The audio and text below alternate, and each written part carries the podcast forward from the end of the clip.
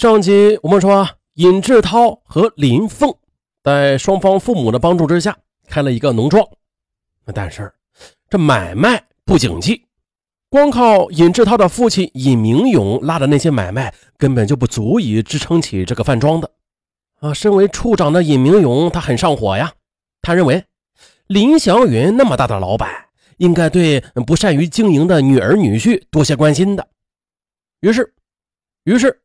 二零一零年的春节，尹明勇请林祥云一家过来吃年夜饭。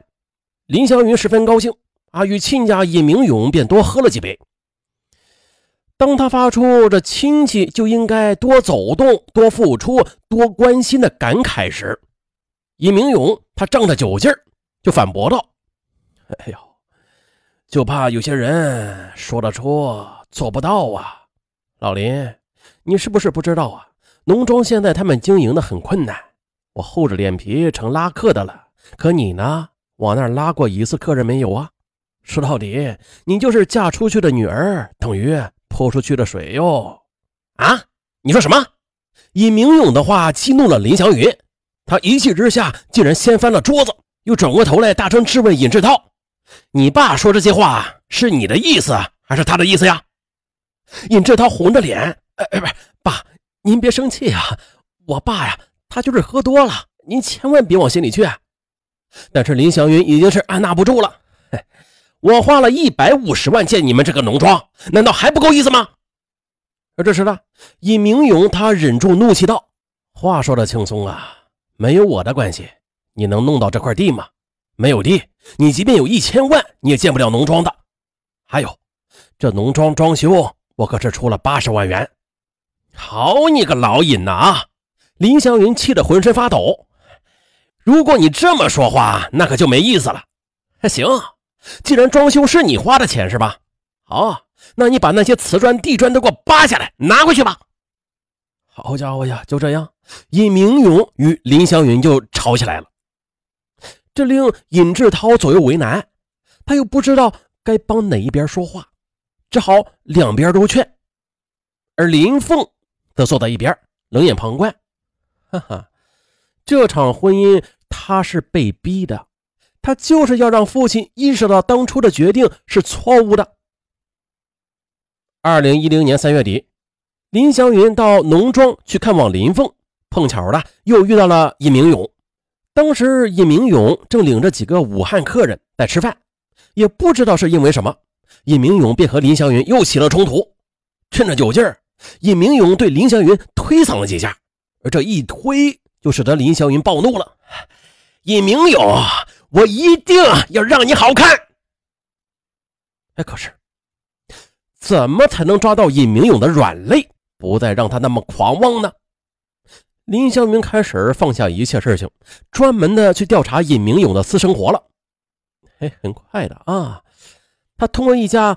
私家侦探所查出了尹明勇与他所管辖的下属单位三十一岁的女职员王小丽有绯闻，并且王小丽已经怀有身孕了。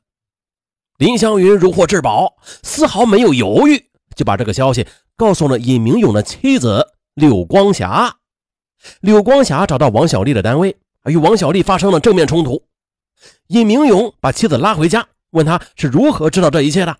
妻子哭着把林祥云如何告诉自己的经过和盘托出了。尹明勇听了，这牙根咬得咯咯响啊！他没想到自己还没有向林祥云下手呢，林祥云居然先让自己的后院着了火。柳光霞三天两头的去找王小丽，王小丽只好四处躲藏，啊，导致孩子胎死腹中。尹明勇闻讯伤心欲绝啊，痛哭失声。可是就在这个时候，柳光霞却再次接到林祥云打来的电话，他又告诉柳光霞一个意外的消息，说：“你家的这个尹明勇啊，他不仅是包养了王小丽这个二奶，他还与一个叫黄小红的女人有染多年，同时还提供了对方的住处。”这下，柳光霞每天闹得尹明勇不得安宁，一时之间家里是频起硝烟。尹明勇焦头烂额之余，他不仅仇恨林祥云，还惧怕万一他向纪检部门再举报的话，那可是吃不了兜着走了。柳光霞本来就发生过心肌梗死，现在如此折腾，几次入院，险些送命。这时候呢，面对病榻上的母亲，尹明勇的儿子尹志涛泪如雨下，劝母亲以自身的健康为重啊，并且啊，再给父亲一次机会吧。尹明勇也向妻子保证了，今后一定不再沾花惹草。啊，这场战争才告一段落。可此时的农庄已经到了举步维艰的地步了啊，即将倒闭了。这也就意味着尹志涛小夫妻俩即将双双失业。看着病床上的妻子，又面对愁眉苦脸的儿子儿媳。在想着自己在农庄里的八十万块钱，还有自己与王小丽那个没有出世就死去的孩子，尹明勇对林祥云的仇恨与日俱增。在仇恨中，尹明勇愤愤地想：与其被林祥云害得如此窝囊的活着，不如做掉这个仇人。随后呢，已经走向疯狂的尹明勇，他又为自己即将展开的杀戮又找到了有力的支持。那就是，只要林祥云和妻子死亡，那林凤就是继承他们财产的不二人选了。既然杀人要偿命，但是只要儿子幸福，那自己偿命也在所不惜。也就是说，他愿意用自己的性命来换儿子的幸福。可是，如何做掉林祥云夫妇啊？让儿子儿媳继承遗产，那必须两个人都得杀掉。连杀两人有点困难。就在尹明勇为谋杀手段焦头烂额的时候，林湘云家的狼狗病死了。这一消息瞬间的就擦亮了尹明勇脑中的火花，去林家纵火。二零一零年八月十九日深夜十一点钟，尹明勇敲开了一家杂货门市部的门，买了一个可装十斤液体的塑料桶。又到大世界加油站灌了满满的一桶汽油，然后再开车到了某宾馆。八月二十日凌晨三时左右，尹明勇开着他的东风雪铁龙轿车，带着汽油来到林家。凭着熟悉的环境，他轻而易举的就翻墙跳入了院内。啊，由于这狼狗已经病死了，四周是静悄悄的，没有一个人发现他。他慢慢的把汽油从门缝里边往外倒了大半桶。然后把剩下的都从门外开始点燃了，并且迅速的逃离了现场，连夜又返回家中。凌晨三时二十二分的，伴随着震耳欲聋的爆炸声，林祥云的家里变成了一片火海。这时是邻居发现了，并且报了警，又经过消防官兵奋力扑救，大火逐渐熄灭。可遗憾的是，在屋中的林祥云夫妇已经被烧得面目全非，双双身亡。这时，林祥云的女儿林凤接到邻居的电话之后，迅速的赶回了家。可是，眼前的惨状令他眼前一黑，晕倒在地。接着，黄石警方也是很快的将纵火者尹明勇逮捕。